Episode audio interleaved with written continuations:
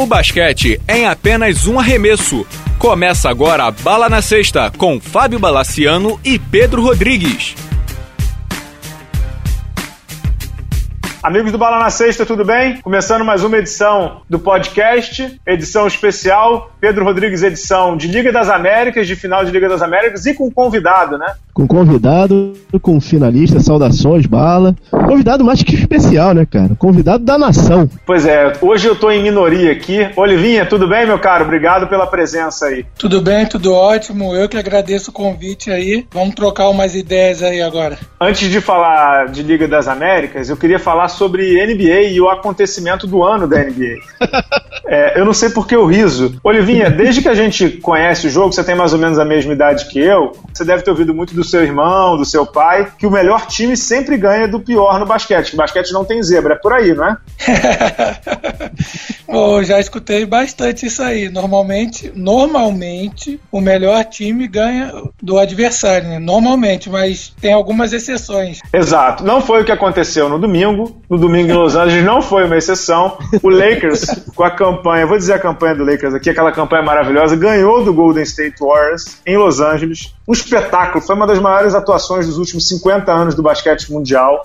O Lakers ganhou, eu tô brincando, o Lakers ganhou do Golden State, mas o que chamou mais atenção, mais do que a vitória de 112 a 95, que levou todo mundo à loucura, Kobe Bryant foi à loucura, o Jack Nicholson estava no ginásio foi à loucura, foi a atuação pra gente, né, especialmente do Huertas, né, ele saiu do banco, jogou 27 7 minutos, teve 10 pontos, 9 assistências, 2 rebotes. Foi bonito de vê-lo, né, Olivinha? A gente sabe, você já conhece bem o Herta, jogou com ele, tem, conhece ele há muito tempo. Ele é um cara muito trabalhador, com uma ética profissional muito grande e ele devia estar muito angustiado para jogar, né? Jogou muita bola, né? Sem dúvida, cara. Acho que isso aí, até agora, fico parando para pensar por que, que ele não estava sendo aproveitado nessa equipe do Lakers, né? Porque a gente já viu aí contra o Golden State, ele faz o estrago que fez, por que, que durante a temporada ele não vinha sendo aproveitado, né? Eu fico muito feliz com a partida que ele fez aí. Eu torço bastante para ele.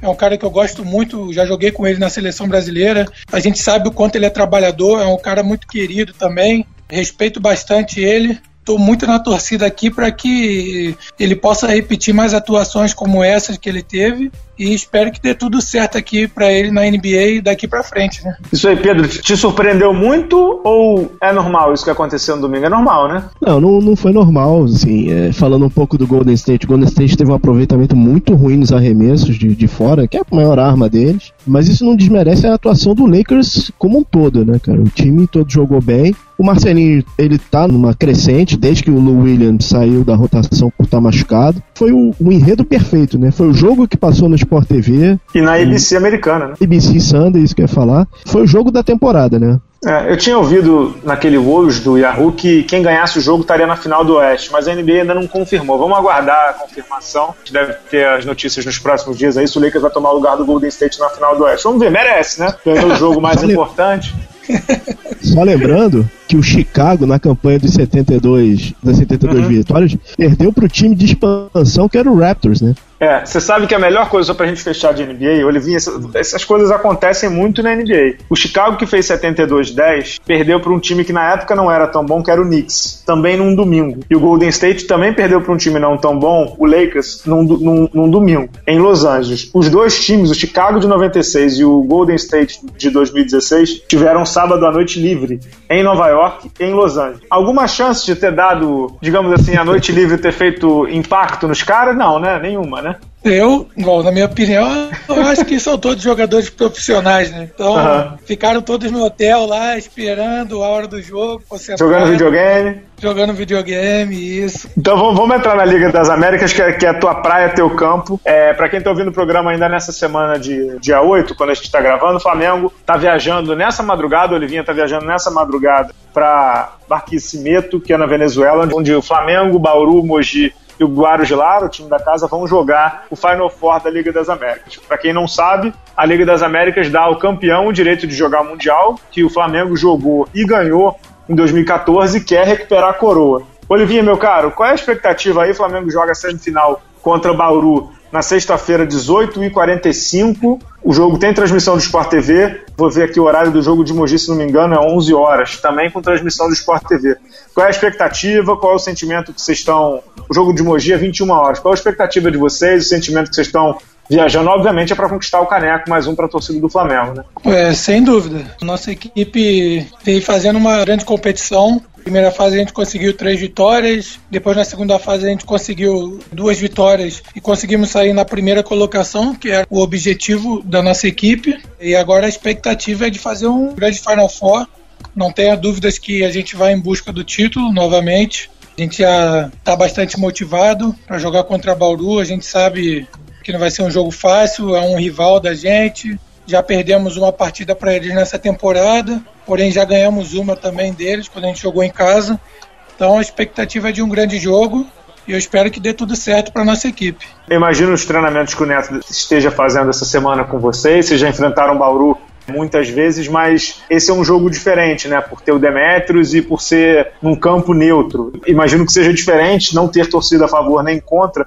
É um jogo único, ou seja, não tem muito jeito, é matar ou morrer ali. Tem algum tipo de, de preparação diferente que é feita, psicológica, tática, ou, ou é a mesma coisa de um jogo de temporada regular? Bom, a nossa equipe vem treinando é, normalmente, a gente não parou para trabalhar parte psicológica ou alguma coisa tática diferente, a gente vai fazer tudo que a gente vem fazendo durante essa temporada, né? Lógico que a gente sabe que é uma semifinal e é um jogo de vida ou morte. Então a gente sabe que o nível de concentração tem que ser uma coisa é, diferente dos jogos da fase de classificação do NBB, né? Agora a gente tem que ter o foco muito grande realmente e entrar com uma atitude muito boa nesse jogo, tentar sa sair com a vitória aí, que, que é o objetivo da nossa equipe. Isso aí. Pedro Rodrigues tem alguma pergunta para o Olivinha ainda em Liga das Américas, antes de a gente entrar na carreira dele?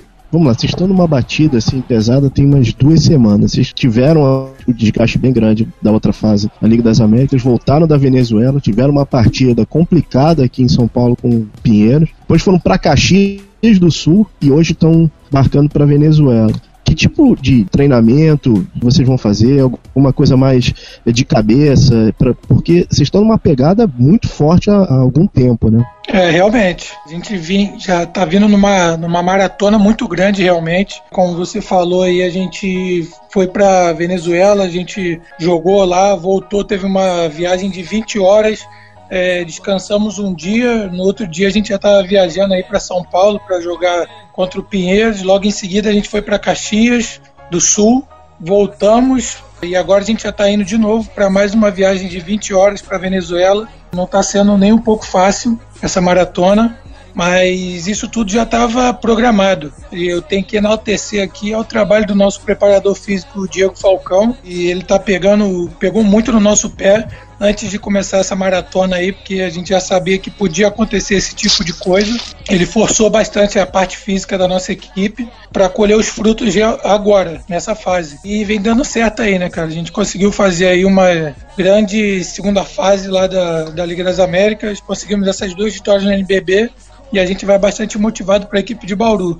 Então, acredito que é, a parte física da nossa equipe está muito bem e a gente tem que tirar bastante proveito disso aí. E enquanto a preparação para o jogo, cara, como eu falei anteriormente, a gente não tem uma coisa muito diferenciada, não. A gente vai fazer o que a gente está acostumado a fazer e a gente vai chegar para o jogo espero que dê tudo certo para a gente na hora do jogo. Olivinha, tem uma pergunta que eu queria te fazer para a gente aqui, que é, a gente olha vocês na quadra, no máximo num treinamento e tal. Mas essa questão de viagens, eu queria ouvir de você, acho que eu nunca perguntei isso para atleta. Como é que é assim no lado familiar, cara? Porque vocês estão viajando loucamente nas últimas duas semanas e hoje, quando a gente está gravando, é o Dia Internacional da Mulher, não sei se você comemora ou não, mas o fato é que você vai tá vendo tua esposa pouquíssimo, tá vendo tua família pouquíssimo. Como é que é, assim, administrar? Porque tem o lado da quadra, que é você, atleta, meio que administra isso quase que naturalmente, mas como é que é administrar esse lado pessoal? Tem horas que você precisa desligar de, de coisas assim, de celular, de jogo, de não sei o que, para dar uma atenção para ela, ela entende perfeitamente, tem vezes que dá choque. Como é que é isso? Acho que eu nunca perguntei isso para atleta, que eu vi isso de você. Sem dúvida nenhuma que realmente a gente tem que largar um pouquinho, que a gente está tendo uma maratona muito grande aí. Nas viagens eu divido o quarto com o Marcelinho, né? E eu vejo mais o Marcelinho do que a minha própria esposa. Isso aí é, é complicado, né? Lidar com uma situação dessa. Por exemplo, eu cheguei de viagem, a gente jogou em Caxias domingo. Hoje, na terça-feira, a gente já está viajando de novo. Então é difícil essa situação, essa maratona toda, mas tem que saber lidar com esse tipo de coisa, né? A gente já sabia que desde quando você entra nessa vida de atleta, a gente sabe que é uma correria muito grande. Até minha esposa também já sabe que já está acostumado com esse tipo de situação que não é a primeira vez que eu estou passando. Quando a gente vai para a seleção, a gente fica dois meses fora, três meses fora, como foi a última vez agora. Então ela já sabe já como é que é. E eu tento, sempre que tem uma folguinha, eu dou uma atenção especial para ela, porque merece, né? Que senão fica complicado. Agora, Olivinha, sobre a Liga das Américas, não tem ninguém ouvindo aqui. Conta para a gente o que, que aconteceu naquele jogo lá contra o Guaro de Lara. Conta assim, como é que foi antes do jogo, como é que vocês conversaram, vocês podiam perder de até 24 pontos, chegou a estar 25. No último período, é, vocês jogaram muita bola, baixaram a diferença para quatro e teve aquele final que foi um final bem maluco, que teve uma falta do Marquinho, que o Damian Wilkins errou dois lances livres de propósito. Como é que é isso? O que, que aconteceu lá, cara? Aquele jogo, antes do jogo, na preleção do Neto, a gente já sabia de todas essas coisas, que a gente poderia perder até de 24 pontos, e se a gente perdesse de. Quando eles falaram pra gente, era se a gente podia perder até de 6 pontos, que nós poderíamos, que a gente ia terminar na primeira colocação do grupo, de seis uhum. pontos. E aí nós entramos no jogo completamente desligados, nos três quartos do jogo, completamente desligados. Tomamos, pode-se dizer que uma surra do Guaras. Chegamos a uma parte do jogo lá que se a gente perdesse, a gente ia está eliminado do jogo, do campeonato, de 25 pontos a gente estava tomando. E aí no último quarto a gente viu que a coisa estava indo para o brejo e aí a gente resolveu jogar e ainda tivemos oportunidade de vencer o jogo. Chegamos ali a diminuir a quatro pontos, eu acho, alguma coisa assim. E ali naquele final, na hora da falta, como eu falei, tinham passado para a gente que a gente podia perder de seis pontos. Se eu não me engano, quando o Marquinhos fez a falta, a gente estava perdendo de sete pontos. Uhum. Então o Marquinhos fez a falta, esperando que o jogador da Venezuela fosse errar para que a gente fosse para o ataque, tentava diminuir a diferença para a gente terminar na primeira colocação do grupo. Só que isso foi um erro de cálculo, porque a gente poderia perder até sete pontos. Que a gente ah, terminou... então o Marquinho errou em ah, matemática, isso é bom saber. Não, não. Não, não, não. O pior é que a culpa não foi do Marquinhos.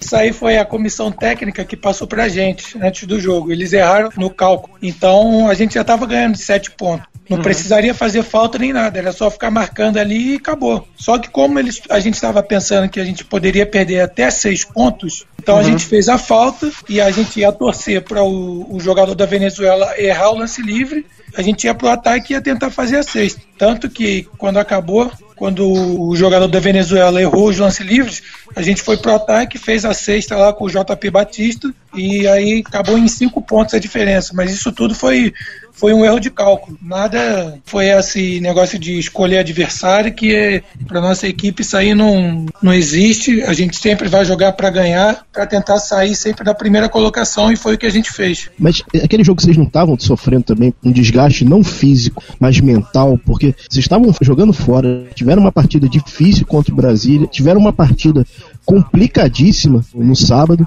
No domingo, o, time entrou muito relaxado em quadra. Isso, assim, realmente só virou a chave quando viu que a, que a coisa já estava apertando. É, isso aí foi, foi mais ou menos isso aí que você falou realmente. Você entrar num jogo sabendo que você pode perder de uma diferença de 24 pontos num time com uma qualidade, com uma qualidade da nossa equipe, realmente a gente acha que não vai acontecer nunca. E a gente entrou completamente fora de foco, três quartos perdidos dentro da quadra, praticamente. A equipe da Venezuela fazendo tudo o que queriam fazer, arremessando muitas bolas livres ali. O Neto estava desesperado no banco, porque não foi isso que ele tinha passado para a gente. Só que quando chegou na hora, a gente não conseguiu fazer tudo o que ele pediu.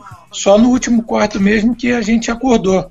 Acho que a gente nesse jogo aí é, ligou o sinal de alerta para a gente era complicado, né? Imagina você ser eliminado para o time da Venezuela, perdendo de mais de 24 pontos numa equipe como a nossa, não foi criada para passar esse sufoco todo que a gente passou, né? Não tinha necessidade. Mas é complicado você jogar, entrar num jogo sabendo que você pode perder de 24 pontos. Isso aí serviu de alerta pra gente para que não aconteça mais, né? Você tem noção do que poderia acontecer caso vocês fossem eliminados perdendo de 25? Tipo, vocês seriam defenestrados, não seriam por alguém? Pela nação, pelo uh. neto, pelo Vitor, ou se, se matariam, né? Porque seria uma loucura, porque nada contra perder de 25 pontos, mas assim, para esse time do Flamengo, perder de 25 pontos pro Guaras é uma loucura total, né? Fora do, dos padrões, né? Foi isso que eu falei, realmente. Tava perdendo de 25 pontos ali, eu falei, não é possível que nós vamos passar esse vexame, que isso aí seria um vexame, né? Um, uma equipe como a nossa, com os jogadores que nós temos e a qualidade que nós temos, nós não podemos perder de 25 pontos para o Guarus, lógico, respeitando a equipe deles, a gente não pode perder de 25 nunca. Isso aí é fato. É aquele jogo mesmo que a gente entrou totalmente desconcentrado e a gente brincou com o perigo ali. Ainda bem que deu tudo certo. A gente chegou ali no, no final, a gente acordou, conseguimos ali diminuir a diferença e ainda tivemos uma meio que oportunidade de vencer o jogo e ainda bem que deu tudo certo. Pedro. É, e ainda teve o susto, né? Quer dizer, o Flamengo quando começou o terceiro quarto desse jogo, ainda teve o susto com o Rafa Luz que teve uma queda muito feia, né? Foi ali que o, o Guarus meio que deu aquela corrida grande lá e que ficou meio estranho, mesma coisa. Né? Você comentou muito em, em, em sinal de alerta, que é ligado assim.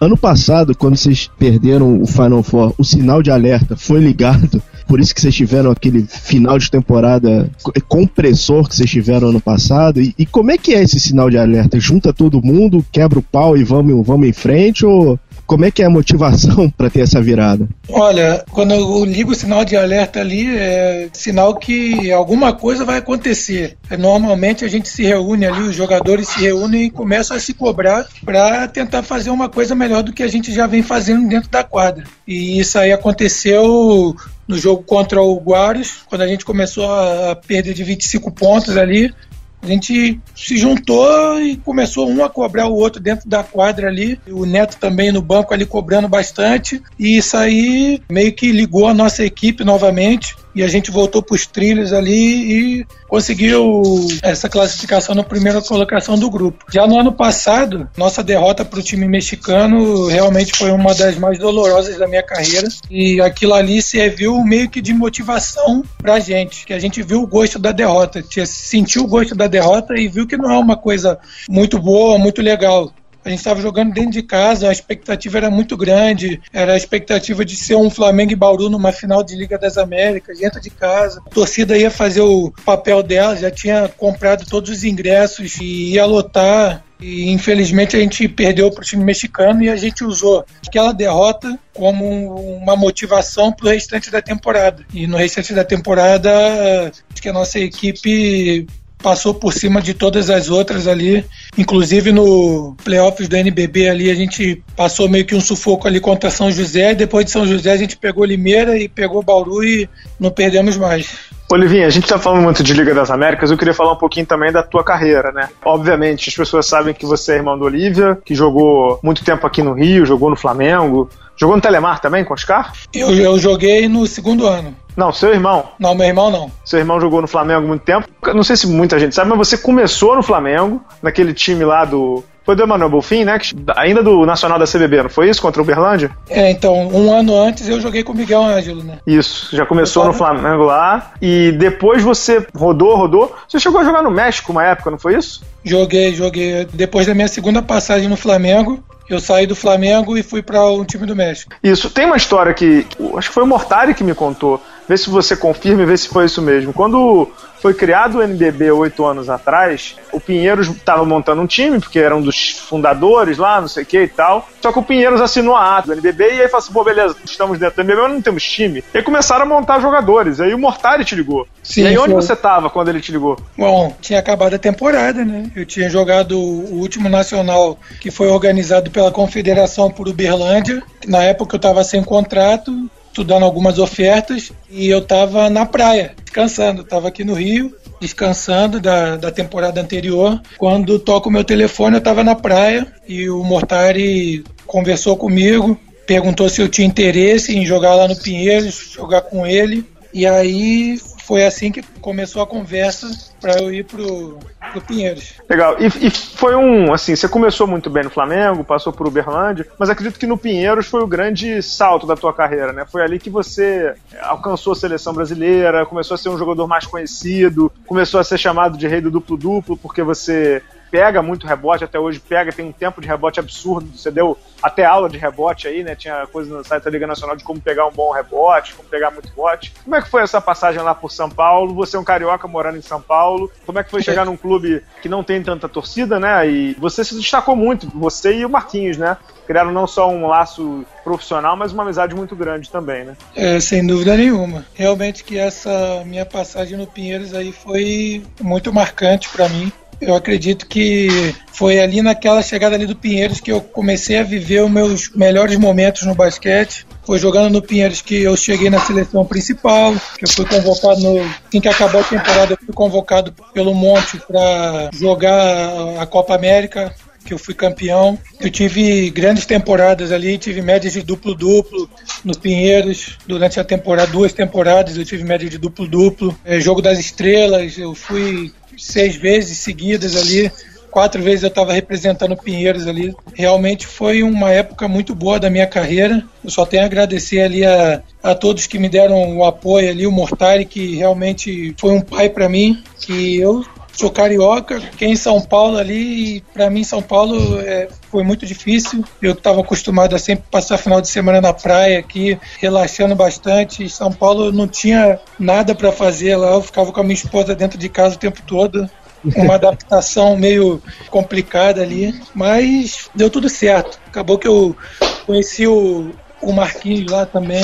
Foi na minha primeira temporada no Pinheiros. Foi parecia até que a gente já tinha jogado juntos, já se conhecia, porque já casou tudo de uma vez só. Parecia que a gente já se conhecia. A gente tratamento de irmão realmente. Só tenho coisas boas para falar do Marquinhos, que é um cara excepcional. Isso aí é um, é um irmão que o basquete me deu, sem dúvida nenhuma. E a parceria deu certo, né, cara? Já são aí sete anos jogando juntos, bastante títulos aí conquistados. A gente conseguiu conquistar o primeiro título da história do Pinheiros lá, que foi um campeonato paulista.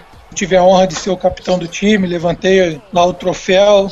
Chegamos a muitas finais de campeonato, inclusive uma sul-americana. Na época ainda tinha Interligas. Infelizmente a gente ficou na, com a, o vice-campeonato. Mas só tem coisas boas para falar do Pinheiros. Você estava no Pinheiros e aí o Flamengo contrata o José Neto, que te chama, se não me engano, chamou você, o Benite e o GG junto com os pessoas, o Marcelinho que já estava lá, montar mais ou menos a base desse time que está aí até hoje. E o Marquinhos é, também. O importante que é o Neto para esse projeto do Flamengo, assim, ele realmente quando, quando te chamou, quando conversou, falou, cara, vamos fazer, a gente tem uma grande marca, a gente tem uma torcida apaixonada, você já conhece. Qual a importância do Neto no projeto, nesse projeto do Flamengo?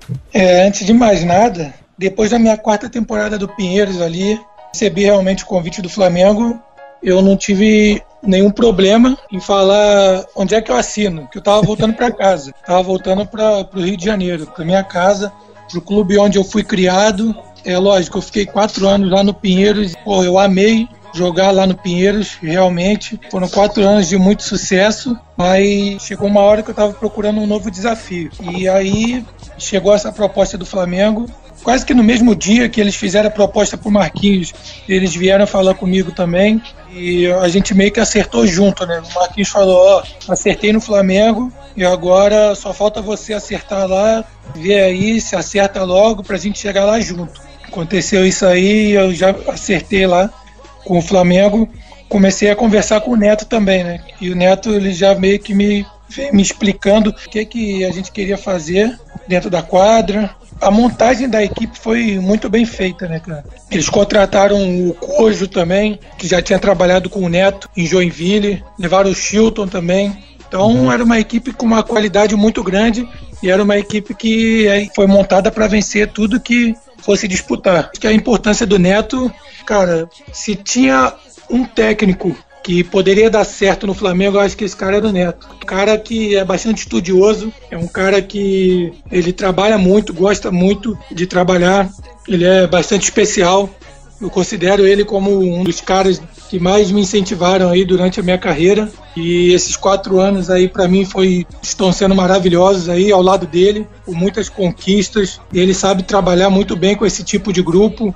Não é fácil você trabalhar com um grupo que tem muitas estrelas ali. Realmente é difícil, mas ele vem fazendo um excelente trabalho aí, ganhando praticamente tudo que jogou. E eu espero que continue assim por um bom tempo e que eu possa estar junto aí do Neto por bastante temporadas ainda. Ô, Olivinha, a gente está falando desse lado profissional, mas eu não sei se a galera acompanha o Olivinha em rede social e tudo, mas o Olivinha, ele é o master do videogame, né? É, no Flamengo dizem que você é o responsável por organizar os campeonatos. Tá? Tem alguém que joga melhor videogame no Flamengo do que você ou você ainda é o campeão de tudo? Cara, eu vou te falar que esse aí é um dos vícios que eu tenho. Sou bastante viciado realmente em videogame. Pra alegria da esposa, jogando. né? A minha esposa, ela quer me matar, né? Sempre que eu começo a, a jogar, eu, eu fico jogando bastante. Eu me empolgo muito jogando videogame. E ainda mais que eu jogo online, então fico aqui passando horas e horas jogando. E realmente é um, é um vício que eu tenho. Cara, lá no, no Flamengo, eu levo o videogame, lógico, porque eu tenho que levar o videogame Uhum. para as viagens. Qual é? PlayStation? É, eu tenho PlayStation. E eu levo, eu tenho uma malinha também, que é uma televisão. Por exemplo, agora no aeroporto, a gente vai usar essa malinha. Uma TVzinha, a gente coloca lá e eu fico jogando. Normalmente joga eu e o Marcelinho, né? Que o Marcelinho também é viciado em videogame. É, tem alguns gêneros, né? Por exemplo, a gente joga muito FIFA, né? O futebol. Uhum, E no futebol eu sou o melhor ali disparado. uhum. Agora, quando a gente coloca um jogo de tiro, um Call of Duty, alguma coisa assim, aí o Marcelinho, esse aí é um dos mais viciados que, eu- que eu já vi jogar. Realmente ele é diferente. Mas Só tem alguém headshot de fora, né? É, só no tiro ele vai, né? E tem No alguém tiro- muito ruim, cara? Tem alguém pato assim, nível hard, muito ruim? Cara, eu joguei contra o Meince uma vez e não deu graça. o rei da açaí é melhor ele ficar tomando açaí realmente. No videogame não dá pra ele não. Eu joguei contra ele e realmente foi, foi uma lavada que ele tomou. E esse aí é o mais pato que tem lá no time. Pedro Rodrigues joga videogame, não? Eu jogo, jogo. Na verdade, eu jogo Xbox, mas eu jogo também. Concorrente ou concorrente. É, Inclusive- concorre. Inclusive, antes de começar essa entrevista, eu tava lá jogando meu FIFA lá. De- Desculpe, desculpe, NBA. desculpe interrompê-lo, né? Vocês têm, têm crédito comigo. O NBA você joga, não? NBA, é NBA Live que chama? Eu não jogo nenhum. Então, Quem? É 2K. É o 2K, 2K16. Uhum. É bom isso? Ah, cara, eu vou te falar que eu não sou muito bom no basquete de videogame, não, cara. É mesmo, né? Prefiro jogar o meu futebol, prefiro jogar um, um GTA, alguma coisa assim, mas basquete, pô, já, já jogo basquete a minha vida inteira, né? Ficar um pouquinho, pelo menos, longe, pelo menos, no, no videogame. Pedro, tem alguma aí? Você tocou num, num personagem que realmente é impressionante. Uma coisa, assim, a gente que é carioca, que conhece a cidade, conhece o Flamengo, conseguir encarar o espírito do, do rubro-negro, né? Você, o Olivinha tem muito isso, o jogador raçudo, que, que a torcida gosta. Agora, como é que o Meinse encarna tão bem o espírito é, rubro-negro, assim? Ele, ele gosta. E e como é que foi o momento que ele notou que, cara, eu tô num lugar especial, essa torcida é especial? Assim, eu vou dizer, cara, poucos jogadores hoje representam tão bem o Flamengo quanto o Meinse, cara. Ele, ele é a cara do Flamengo hoje. É um jogador símbolo do Flamengo, né? É, realmente. Esse aí foi um caso de paixão à primeira vista, né, cara? Ele chegou e já conquistou todo mundo. Ele já chegou, ele, ele não conseguia, ele não falava muito bem português. E acho que ele já tinha jogado mais duas ou três temporadas na Argentina. Ele chegou falando espanhol, falava um pouco, arranhava um pouquinho o português e aí ele começou a estudar o português para ele falar o mais rápido possível para ele conseguir se comunicar mais fácil com a gente. E eu acho que virou a chave para ele aí desse lugar especial quando a gente foi no Maracanã, viu um jogo do Flamengo no futebol, se não me engano, quartas de final da Copa do Brasil ou semifinal, alguma coisa assim, que o Flamengo jogou contra o Cruzeiro tava. Ah, foi gol do Elias, né? E esse mesmo, foi nesse mesmo. Foi gol Foi dele. Foi o... a, a torcida do Flamengo, meu irmão, tava dando show no Maracanã. E aí ele começou a se empolgar com a torcida. Ele falou: não, tem que aprender a, a cantar as músicas, eu tenho que aprender a, a torcer igual a eles também.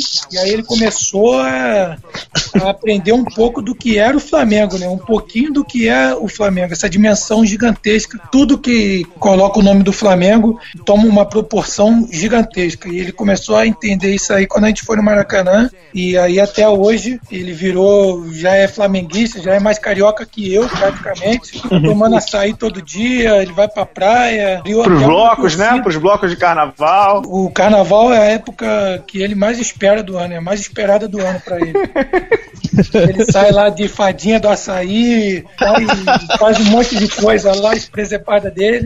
Ele gosta bastante. Ele já virou mais carioca do que eu, cara. Já até criou uma torcida também, torcida Flaçaí. Ele criou, tem bandeira, tem tudo. Isso aí realmente tá virando um fenômeno aí do Flamengo. É. Ô, Olivinha, deixa eu fazer uma pergunta da parte técnica aqui. Você chegou no Flamengo e foi titular no primeiro ano e tal, mas desde que você tá no Flamengo, teve o ano que chegou o Herman, você foi pro banco, aí depois ganhou a posição em quadra. Agora está disputando a posição ali com o Rafael Mineiro, é uma rotação absurda que vocês têm de 10 jogadores, tem o, o JP, tem muita gente disputando posição. E assim, eu já conversei isso com o Neto também, e ele falou assim, porra, o Olivinha não reclama de nada, se tiver que jogar, ele vai jogar, se tiver que não, não jogar, eu sei que você deve ficar insatisfeito por não jogar ou por não começar de titular, enfim, é óbvio, todo atleta tem isso, mas queria que você falasse um pouco sobre essa parte que nem sempre você vai ser o titular, mas como, quando você entrar e como você entrar é, é o querer ajudar, né, é o senso coletivo de um atleta que, mesmo querendo ter os seus números, você consegue ter esse, esse senso coletivo, altruísta, de querer ajudar a equipe, né, porque você já passou por muita coisa nessa sua volta ao Flamengo, né, desde ser o cara mais, um dos caras mais importantes do time, até vir do banco, até ganhar a posição. Eu queria que você falasse um pouco sobre isso. É, realmente. Nessas quatro temporadas aí que eu voltei pro Flamengo, nas primeiras duas aqui que eu joguei, é, eu fui titular absoluto. Tinha ali alguns jogadores, mas eu não, não saí dos cinco titulares ali durante as duas temporadas. Já no ano passado teve o. A temporada passada teve o Herman, né? Uhum. que contrataram e aí eu fui pro banco. Já conversei com o Neto bastante vezes e eu sempre falei para ele que eu não, não vejo problema nisso, de começar no banco ou de começar de, nos cinco titulares. Para mim não tem problema nenhum. Eu vou estar sempre fazendo o meu trabalho ali. Pode ter certeza que ele pode contar comigo em qualquer momento do jogo. É lógico que tem jogo que você quer jogar mais, claro, mas a gente sabe que com a nossa equipe nós temos 10 jogadores ali que poderiam ser titulares em qualquer equipe do NBB. Então é uma situação difícil, realmente. Eu imagino que o Neto fique quebrando a cabeça ali o tempo todo, porque é muita gente para jogar. Mas eu procuro manter a minha cabeça bem tranquila, procuro manter o foco para que nada possa me atrapalhar. Se eu tiver que começar no banco, para mim não é problema. Se eu começar entre os cinco titulares também, vou tentar fazer o meu melhor trabalho possível. Eu tenho isso aí muito claro na minha cabeça, na minha mente, porque se eu ficar com esse negócio na cabeça de que eu tenho que ser o titular, eu tenho que jogar tantos minutos, eu tenho que fazer tantos pontos, pegar tantos rebotes, isso aí pode me prejudicar. Então, eu tento sempre fazer o melhor possível. Acho que essa temporada eu estou tendo os meus números mais baixos da, da minha carreira no NBB mas isso aí não está me atrapalhando em nada. Como eu falei, sempre que eu estou dentro da quadra, eu vou estar tá sempre com bastante disposição, com bastante garra, que sempre foi a minha característica, sempre tentando ajudar o Flamengo da melhor maneira possível. E isso aí é o que eu faço de melhor e espero que eu esteja ajudando bastante aí o Flamengo dessa forma. Legal, muito bacana. Pedro, tem alguma pergunta aí para ele? Olivia, ano passado vocês tiveram uma experiência. Ano passado não, ano retrasado já, né? Nossa, já faz tanto tempo. Na vocês tiveram. vocês- não, quando vocês foram lá pra, pra NBA. É, na foram- última temporada, Na no última começo da última. Isso. Vocês primeiro foram para pro Arizona, jogaram contra o Santos, depois o Orlando e depois o, o Memphis. A minha pergunta é o seguinte: vocês ficaram muito tempo lá no, no Arizona, parece que houve uma troca, vocês, vocês ficaram muito tempo conversando, vendo como é que é a preparação dos caras, não sei o quê. Primeira pergunta assim: como é que é o jogo da NBA mentalmente? Eu sei que era pré-temporada, mas como é a velocidade do jogo, a, a questão física? A segunda, foi surpreendente chegar na Amway Center em Orlando e ver a, a torcida do Flamengo presente. E terceiro, quando é que vocês podem voltar para Arizona e ensinar o Suns a ganhar? Pelo amor de Deus. Porque, deixa eu te explicar, Olivinha. O Pedro Rodrigues tem duas paixões de basquete. Como você já percebeu, é o Flamengo e a outra é o Phoenix. Então ele sofre com um, fica feliz com o outro. Né? Não dá pra ser feliz com tudo. Então, vamos lá, você pode responder as três agora. É, vamos lá. A primeira pergunta. A NBA é muito complicado, cara. Realmente o jogo é muito físico, é absurdamente físico. Os caras lá, eles voam, eles passam por cima de todo mundo. O físico dos caras é coisa que eu diria quase que de outro planeta. Realmente é complicado para aguentar o ritmo de uma partida de NBA. Não sei como os caras fazem isso aí. São 82 jogos em, sei lá, 4, 5 meses de temporada regular, não sei. É difícil, muito difícil. Você, a gente jogou três partidas lá e, e realmente acompanhar esse ritmo aí, esse físico deles. Acho que essa aí foi a maior diferença do basquete jogado aqui nas Américas, né? na América do Sul, aqui no Brasil. Realmente o físico pesou muito naquele tour que nós tivemos lá na NBA e eu acho que essa aí foi a diferença foi maior assim. Questão de regra de jogo alguma coisa assim isso aí a gente tirou de letra mas realmente a parte física pesou bastante. Cara fala para vocês que eu não fiquei surpreso não cara. A gente já está acostumado a jogar aqui no Flamengo, aí já estou mais de 10 anos aqui no clube. Não importa o lugar onde nós vamos jogar, sempre tem um jogador, uma torcida do Flamengo. Sempre tem. Não importa se é um, dois, ou se é cinco mil, dez mil, sempre tem torcida do Flamengo. Isso aí é uma coisa absurda. Teve bastante coisa aí nesses mais de 10 anos de, de Flamengo que eu tenho, que eu já vi isso aí ficou bastante gravado para mim. Foi essa invasão aí da torcida dos brasileiros lá em Orlando. A gente já sabia que tinha bastante brasileiro lá. A gente ficou uma semana em Orlando e aonde a gente ia, a gente encontrava brasileiro e o pessoal vinha falar com a gente. A gente tirava foto, a gente conversava com alguns e tal. E a gente sabia que poderia acontecer ali meio que uma invasão brasileira, né? E foi o que aconteceu ali no Emory Center a maior parte da torcida era a torcida brasileira. A gente escutou muitas vezes é, os cantos da torcida do Flamengo dentro do ginásio do Orlando. Se eu não me engano, foi recorde de pré-temporada do Orlando. Então, isso aí pra gente, cara, é um orgulho muito grande. Primeiro por poder estar tá vestindo essa camisa do Flamengo e a gente tá podendo viver esse momento também que está sendo excelente, muito gostoso viver isso com a camisa do Flamengo num clube tão grande como é o Flamengo. Então isso aí realmente ficou marcado para mim essa invasão que teve lá no, no Orlando. E a outra pergunta foi do Phoenix, né? É, antes dessa terceira pergunta, Olivinha, fazer, fazer invasão com dólar a dois reais é fácil. Quero ver jogar lá ano que vem com dólar a 4,20. É, realmente. É um desafio, né? Se a gente tiver que voltar para lá para Orlando, eu acho que agora não vai ter brasileiro, não. Vai ter bem pouquinho brasileiro. A terceira pergunta do Pedro era uma provocação para fazer ensinar o Phoenix a ganhar. Mas isso aí, nem o Flamengo atual tão vencedor consegue, né? Não, não consegue. Realmente. é deixa um o Olivinha fora dessa. Deixa o Olivinha fora dessa. E olha que a gente tentou, hein? Foi nosso melhor jogo que a gente teve lá. Foi contra o Phoenix. Nós tentamos, mas não dá. Realmente é, é complicado jogar contra um time da NBA. Realmente os caras jogaram e jogaram muito. Na época o Isaiah Thomas estava lá, ele matou o jogo para a equipe do Phoenix. Ficar um pouco difícil ensinar os caras a vencer. Se não me engano, você pegou o Markif Morris ainda lá, né? Você pegou um dos irmãos lá para marcar, né? Peguei, peguei o Markif. É. E. Pô, aquele lá, se eu não me engano, foi meu melhor jogo, cara. Eu quase fiz um double-double lá também. Foi legal. Ah, foi o melhor jogo do Flamengo na, na naquela é. excursão, né? É, naquela excursão também, porque a gente foi para Orlando depois teve Memphis, foi realmente o Phoenix foi o, foi o melhor jogo nosso lá. Olivinha, a gente tá falando dessas coisas do Flamengo. Antes dessa viagem, vocês tinham sido campeões mundiais, né? Vocês tinham ganho do, do, do Maccabi, Tel Aviv, naquela festa maravilhosa na, na HSBC Arena. Queria que você falasse, não sei se é fácil de escrever em palavras, qual é a sensação, cara, de ser, de ser campeão do mundo? E mais do que ser campeão do mundo, eu sei que as pessoas vão encher o saco se o termo é campeão do mundo, mundial, interclubes, não importa. Vocês ganharam do campeão da Europa e numa. Queria que você falasse como é que é ganhar um título desse pelo Flamengo, de um clube que você começou, que você já tem, como você falou, 10 anos de história, e naquela HSBC Arena lotada. Foi uma invasão de quadra linda. Eu sei que não é legal falar, não é politicamente correto falar, mas aquela invasão foi maravilhosa. A torcida levantou vocês no, no alto. Queria que você falasse um pouco daquele dia, deve ter sido um dos dias mais especiais da tua carreira, né? Cara, com certeza. Acho que se eu pudesse filmar aqui, eu até filmava aqui meu braço, meu corpo aqui, que eu tô todo arrepiado. Que isso, cara? Pô, Pode... pega leve, Olivinha. Você tem tua mulher aí, pô. só, de, só de lembrar daquele dia ali, eu fico todo arrepiado, cara. Sem dúvida nenhuma. Porque foi o dia mais especial da minha carreira. Não tenho, eu não tenho dúvidas em falar isso. É complicado, né? Você quando você começa a jogar, você sonha viver esse tipo de situação, jogar esse, esse, tipo de torneio, esses jogos assim. E eu só tinha visto isso pela televisão, ficava sonhando um dia em poder ser jogar, poder ser campeão mundial. E isso aí eu tive a oportunidade de viver, né, cara? E naquele. Foram dois jogos aqui contra o Maccabi. O primeiro jogo a gente jogou e perdeu de três pontos, mas a gente viu que a gente podia ganhar o, o, jogo, o segundo jogo. A gente jogou, a gente meio que ficou naquela de vai, não vai, vai, não vai. Acabou que nós perdemos o jogo de três pontos, mas no segundo jogo deu tudo certo.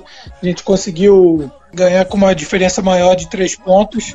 Levantamos aí o título inédito, colocamos o nosso nome na história do Flamengo numa HSBC completamente lotada, amigo. Depois do jogo, aquela festa da torcida, eu demorei de 40 a 50 minutos para entrar no vestiário. Tem brincadeiras. Era a torcida quando começou aquela invasão, não tava entendendo nada. O pessoal pegou, me levantou, me colocou no ombro, a torcida começou a cantar. Cara, aquilo ali foi uma das maiores emoções que eu tive aí na minha, na minha vida, cara. Realmente foi uma coisa muito emocionante, uma coisa que eu vou guardar pro resto da minha vida. Cara, às vezes eu fico até sem palavras para falar o que, que eu senti na, naquele momento. Acho que foi uma realização de um sonho de criança. Sonhava bastante um dia poder jogar um, um, mundial, um dia poder conquistar um, um, título tão grande como esse e não poderia ter sido em outro lugar se não fosse no Flamengo, cara. Então eu fico muito feliz. Botar o nome na história do Flamengo não é para qualquer um. Então já tô já é, sem palavras aqui para falar o que, o que eu senti naquele dia. Foi muita emoção, realmente. Muito legal, muito legal ouvir isso de você. Olivia, teve uma coisa engraçada naquela final, do primeiro para o segundo jogo. Você tinha sido titular, como você falou, nos dois anos anteriores do Flamengo, né? Na campanha que culminou com o Mundial. Ou seja, ganharam a Liga das Américas no ano anterior e foram para o Mundial. Mas naquele Mundial, você começou como reserva, não foi? Do Herman, não foi isso? Isso, isso mesmo. E aí no primeiro pro segundo jogo, o Flamengo perdeu o primeiro jogo, não jogou muito bem, inclusive, mas teve chances de ganhar e tal. E aí aquela coisa de na saída ali da quadra, na zona mista, o Marquinho, parceiro do Olivinha, solta assim. Perguntaram para ele, não sei o que e tal, o Marquinho solta assim. Porra, também? Tem que jogar com um time que já tá acostumado a jogar junto. Tem dois negros que estão chegando aí que não conhecem nada do esquema. Puta que pariu, era o Herman, quem era o outro era o Herman e quem era o outro que tava chegando, que também era Era o Herman. Era o Herman, não, o, o Nico já tava. Era o era americano. o Nico, é o character, é verdade. Era o cara. Passou tão rápido, nem lembrei dele. pois é. Foi Mas rápido. foi o, o Herman que o, o Marquinhos soltou essa nem pra. Nem, nem lembrava, mas. Marquinhos soltou essa, deu, deu um climão ali na zona mista, mas dois dias depois, o jogo foi numa sexta, o jogo um, né? O jogo dois foi num, foi num domingo, de manhã, de tarde, sei lá. Imagina a comemoração de vocês. Pedro Rodrigues, para fechar aqui, para o Olivinha descansar e se despedir da mulher dele antes da viagem para a Liga das Américas, para fechar duas últimas perguntas nossas aqui. É, cara, até eu fiquei meio. Eu meio o quê? Emocionado por causa do título mundial do Flamengo? Eu fiquei, eu fiquei, eu me lembrei do jogo, cara. É, esse jogo tem uma história, tem histórias muito bonitas nesse jogo pelo Tel Aviv tem aquela atuação do Pardo, que foi uma coisa sensacional. Pardo, Cara, e tem a história. É, Pardo, que, que, foi uma atuação fantástica. E tem a história de superação do Benite, cara, que tava vindo de, lesão. De contusão. Lesão e ele, cara, ele marcou. É, é, esse jogo é, é, especial, cara. Esse jogo é, é, é diferente. Bom, desculpa. Meu Deus do céu, momento emoção aqui também. Eu, eu vou te falar, viu? Você junta dois rubro-negros. Sabe o que é, Bala? Você nunca foi campeão do mundo, entendeu? Eu já fui em dois esportes. eu, vou, eu vou trazer no próximo programa aqui, Olivinha. Sabe quem eu vou trazer? Eu vou trazer o Bial, sabia? Será? traz o espiga, traz o espiga. É, o Bial e o espiga, que aí eu fico na maioria, porra. Olivinha, então deixa eu fazer aqui enquanto o Pedro se recompõe aqui. aqui. Pedro aí falar pro Pedro que no mundo todo só Barcelona, Real Madrid e o Flamengo que tem o título unificado, né? Só para lembrar.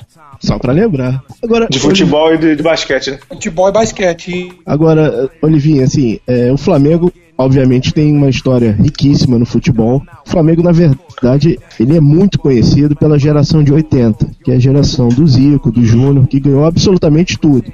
Vocês têm noção que vocês são a geração de 80 do basquete. O Flamengo tem uma história riquíssima no basquete, mas vocês levaram tudo. Vocês estão, vocês vão ser o, o time, a geração que as pessoas vão estar comentando daqui a 20, 30 anos, assim. Como é que funciona isso na cabeça e, e, como é que você mantém a concentração para manter no nível? Porque, cara, você, a, o Flamengo está com um alvo nas costas no NBB em qualquer competição que ele disputa, né? É, realmente. Cara, essa ficha de, dessa comparação com o time de futebol da década de 80 acho que ainda não caiu pra gente. A gente sabe que já, nós já conquistamos tudo, todos os títulos possíveis a gente já conquistou. A nossa equipe tem uma, uma gana muito grande. E acho que isso aqui, quem joga no Flamengo tem que saber que você vai entrar em todos os campeonatos, vão querer ganhar de qualquer jeito em cima do Flamengo e o Flamengo tem que entrar sempre para ganhar os títulos. É simples. Quem quiser jogar com a camisa do Flamengo tem que ter essa mentalidade vencedora. entrar dentro da quadra, se matar para ganhar tudo. Eu acho que isso aí é mais ou menos é o espírito que a nossa equipe está levando durante essas últimas quatro temporadas aí e acho que vem dando muito certo, né? Ganhamos todos os títulos possíveis e essa comparação aí realmente pra gente a ficha ainda não caiu. Acho que isso aí é só mais pra frente quando, sei lá, eu terminar a carreira, que aí o pessoal vai começar a falar, pô, lembra do Olivinha, que era aquele cara que buscava todas as bolas, tinha bastante raça, pô, isso aí era. Eu gostava muito dele e tal acho que é só quando eu parar de jogar que eu vou ter o tamanho da dimensão das, das coisas que a gente vem conquistando aí. Legal. Olivinha, queria que você, a, ah, a gente não pode deixar de terminar de falar esse programa sem falar do teu irmão, né? Você, todo mundo sabe que você é irmão do Olívia, que jogou, teve uma carreira muito bacana aqui no Brasil. Queria que você falasse um pouco dele, não só como ex-jogador, mas como irmão mesmo, nos conselhos que ele te deu. Era um cara que, como o Pedro estava comentando aqui antes do programa, tinha uma ética profissional super elogiada por todos os técnicos, treinava pra caramba, tinha um arremesso de três muito bom, um dos primeiros alas pivôs que a gente viu aqui, já que arremessavam de três, o que hoje é comum, mas na época dele nem era tão comum. Queria que você falasse um pouco da influência que ele teve na sua carreira e da influência dele como irmão também, né? Porque ele é irmão mais velho, imagino que deva ter pego muito no teu pé também. Bom, sem dúvida que meu irmão foi o meu espelho. Foi vendo ele jogar que eu comecei a me interessar pelo jogo, meu irmão começou a jogar em 1987 é, no Fluminense. Inclusive jogava com o Marcelinho nas categorias lá juvenil, infantil, infanto. Pô, tem até uma curiosidade, eu ficava no intervalo dos jogos do meu irmão com o Duda, irmão do Marcelinho, ficava lá jogando a bola pro alto, entrava, ficava lá correndo o tempo todo, sempre com a bola de basquete na mão ali, correndo, tentando arremessar, ficava jogando um contra um com ele no intervalo dos jogos, sempre, isso foi sempre. Vendo meu irmão jogar, isso aí realmente foi o espelho, e eu tive a felicidade de, de jogar com ele também, no meu primeiro ano de profissional, 2002, eu tinha acabado de sair do juvenil, e ele já estava no Flamengo na época do time do Oscar, que era comandado pelo Miguel Ângelo da Luz também. E ali naquela, naquela final ele se machucou um dia antes, ou no jogo anterior, no primeiro jogo da final contra Campos que a gente jogou, e o substituto do meu irmão era eu. Então, foi substituindo ele ali que eu conquistei meu primeiro título com a camisa do Flamengo em 2002, um campeonato carioca do lado do Oscar ali. Comecei de titular na partida pela primeira vez também. Foi uma... aquele que vocês perderam o jogo 4 aqui, que foram para campo jogar o jogo 5 de manhã, Isso, de manhã? Foi esse mesmo. Eu lembro. E eu tive a felicidade também de jogar duas temporadas com ele no Flamengo, joguei uma temporada também no Corinthians com ele em Mogi das Cruzes. E quando eu fui pro México, eu fui com ele também. Joguei com ele também lá. E depois a gente se separou e aí cada um foi seguindo a sua carreira. E depois quando ele parou, a gente continua sempre conversando até hoje, dá algumas dicas. Eu gostaria até de pegar mais dicas com ele com arremesso de três pontos dele, que é muito melhor que o meu, absurdamente melhor. é mesmo, ele tinha uma mecânica incrível de arremesso, é, né? Realmente, ele tinha uma mecânica de arremesso muito melhor que a minha, e essa aí até hoje, infelizmente, eu não consegui pegar. São coisas da vida, né? Acontece. O que, que ele tá é... fazendo hoje? Conta aqui pra galera. É, isso, isso que ia fazer, dá, dá um toque para ele que, ó, tem uma oportunidade nos Estados Unidos para clínica de lance livre para pivô, hein, cara. É, Estão então... precisando lá fora. vou falar, vou falar para ele se reunir lá com o DeAndre Jordan, para dar uns toques nele lá. Pivô do Detroit também. É, o Drummond, o Dwight é, Howard. O Dwight isso, Howard, isso. todo mundo, né? Vou dar um toque nele. Mas o que, que ele então, tem feito hoje em dia? Conta aqui pra ele, gente. Ele trabalha na Secretaria de Esportes lá em Joinville. Uhum. Joinville foi a última equipe que ele, que ele jogou. E aí ele acabou criando raízes lá e ficou por lá mesmo. Tá trabalhando na Secretaria de Esportes lá. Tá terminando a faculdade dele, de Educação Física também. Ele tem uma escolinha lá em Joinville também. E aí tá dando sequência agora nessa vida pós-basquete, né? Ah, legal. E pra fechar, então, você tá com. Você tem a mesma idade que eu, você é de 83, você já, já, já tá fazendo 33 ou ainda não? Já, já fez ainda não? É isso, então, vou fazer mês que vem. Você já tá pensando no pós-basquete, cara? Assim, ou, ou você já tem bons 4, 5 anos aí para jogar, mas você já pensa, já conversa, já visualiza alguma coisa, faculdade, o que, que, que tem na tua cabeça aí? Olha, eu tenho, como você falou, ainda algum tempinho ainda ainda para queimar ainda uma lenha ainda para queimar ainda tem um bom tempo de basquete. Mas eu já estou pensando sim no futuro. É, a gente tem um patrocínio da Estácio lá no Flamengo uhum. e tem umas bolsas de estudo e eu me matriculei no início desse ano agora no, num curso na faculdade de marketing. Começar a fazer agora inclusive as aulas já começam amanhã já começa é. faltando, pô? Não, mas é, não é presencial, não. Ah, é online? É online, que hoje em dia já tem essa facilidade de ter essa faculdade online, uhum. aí já tem essa oportunidade que a Estácio está dando pra gente, então eu já abracei essa ideia aí, já me matriculei, já fiz vestibular, e amanhã já começa as aulas. Vamos ver o que acontece, né? Vou tentar levar essa vida aí de atleta e estudante ao mesmo tempo, para no futuro, quem sabe, poder trabalhar aí no marketing de repente no Flamengo também, quem sabe? Ah, legal. O, não sei se você sabe, Olivinha, Bruno Soares, o tenista que ganhou o Grand Slam agora, ganhou na Austrália e tudo, ele se, não sei se ele se formou ou ele está estudando também, ele também é patrocinado pela Estácio, como o Flamengo é, e ele faz uma faculdade de marketing online também. Não sei se você é, sabia dessa. Isso mesmo. É, teve um evento agora há pouco tempo na Estácio, quando a gente voltou dessa segunda fase da Venezuela, uhum. teve um evento lá com os atletas que são patrocinados pela Estácio, que vão disputar as Olimpíadas, e uhum. nós estivemos lá também nesse, nesse evento, e o Bruno estava lá, tive a oportunidade também de falar com o Guga, que também estava lá, que é um embaixador do time Estácio, que eles fizeram agora para a Olimpíada. Uhum. Tem mais gente também, Marcelinho. Marcelinho está se formando agora também em marketing, juntar as duas coisas, conseguiu fazer a faculdade e conseguiu continuar jogando. Então ele também serve de exemplo para mim, né? O Marcelo que joga junto com a gente, conseguiu concluir o curso dele aí de marketing na Estácio, então vou ver se eu consigo também para quem sabe no futuro poder trabalhar também no marketing. É, e, e, dentro de casa vocês têm um ótimo espelho, né? Que o Marcelo Vido é, foi jogador, jogador dos bons, né? Jogou seleção brasileira, jogou muito tempo aqui nos clubes, né? No Sírio e tal, jogou, se não me engano, jogou Olimpíada também. E é um baita profissional de marketing, né? Trabalhou no Minas, trabalhou no Atlético Mineiro e está no Flamengo já desde que essa nova gestão assumiu. Né? Exemplos você tem, né, Olivinho? É verdade, tem bastante exemplos que estão próximos de mim aqui, né? Então eu espero que possa seguir aí o mesmo rumo desse do, do Marcelinho que se formou, do Marcelo Vido que tem uma, uma grande carreira, que foi um excelente jogador e agora está trabalhando aqui no Flamengo e está indo muito bem. Já teve uma excelente passagem no Minas, já passou pelo Atlético Mineiro também e foi muito bem. Eu espero que no meu pós-carreira eu possa ser aí também um, quem sabe, um novo Marcelo Vido. Legal. Pedro Rodrigues, tá tudo tamo bem? Tá feliz de ter recebido um cara da nação aqui? Podemos desejar boa noite, bom, boa Liga das Américas para ele ou quer mais uma pergunta para fechar. Não, vai descansar, Olivinha. Olha, muito obrigado pela participação. Vou rasgar uma seda aqui, hein, Bala. Manda o abraço.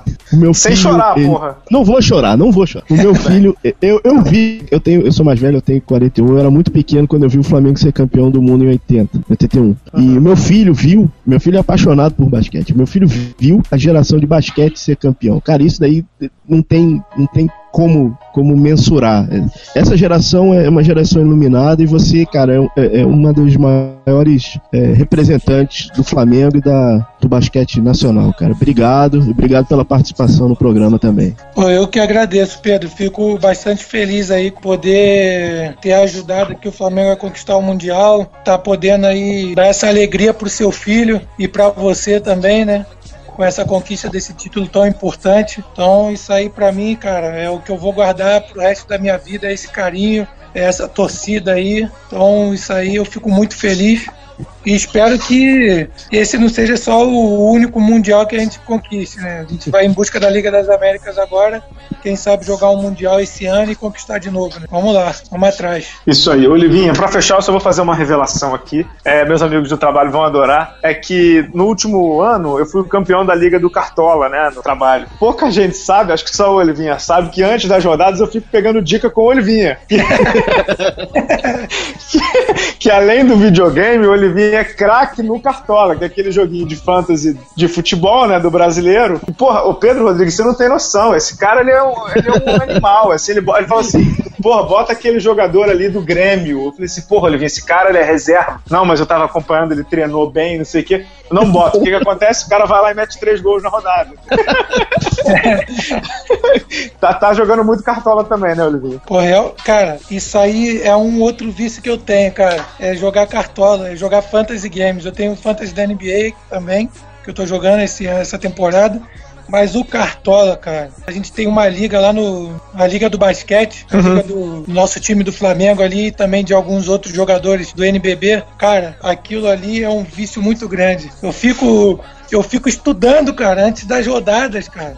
Eu pego, eu olho Eu sei na, disso, na, né? na Globo.com, vejo quem treinou bem durante a semana, quem, qual time tá desfalcado, com o time reserva, quem que vai se titular. Cara, aí você imagina o humor da minha mulher em casa.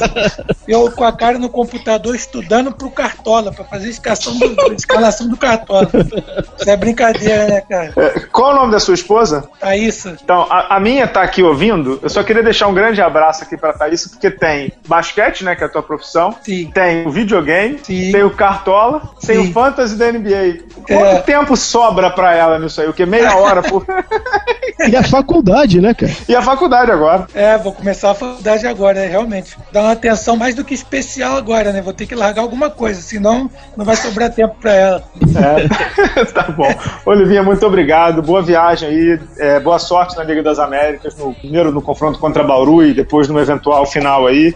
Muito obrigado por esse tempo. E a gente se vê aí semana que vem. Já tem Flamengo e Brasília aqui no Rio de volta, né? Você já volta, já tem essa pancada de, de NBB de novo. Então a gente se vê aí no ginásio e muito obrigado mais uma vez pelo carinho. Valeu, Bala. Eu que agradeço a oportunidade. Foi um prazer poder falar com você aí, falar com o Pedro também. Muito obrigado mesmo. Eu espero que eu possa ser convidado novamente para uns futuros podcasts aí, porque eu gostei da ideia, hein? Não, você vai ser e quando tiver assim, começando o Campeonato Brasileiro de Futebol, a gente te traz aí você vai dando algumas dicas de, de cartola também, entendeu? Fechado. Obrigado, valeu, Pedro. Muito obrigado. Até a próxima, pessoal. Um abraço.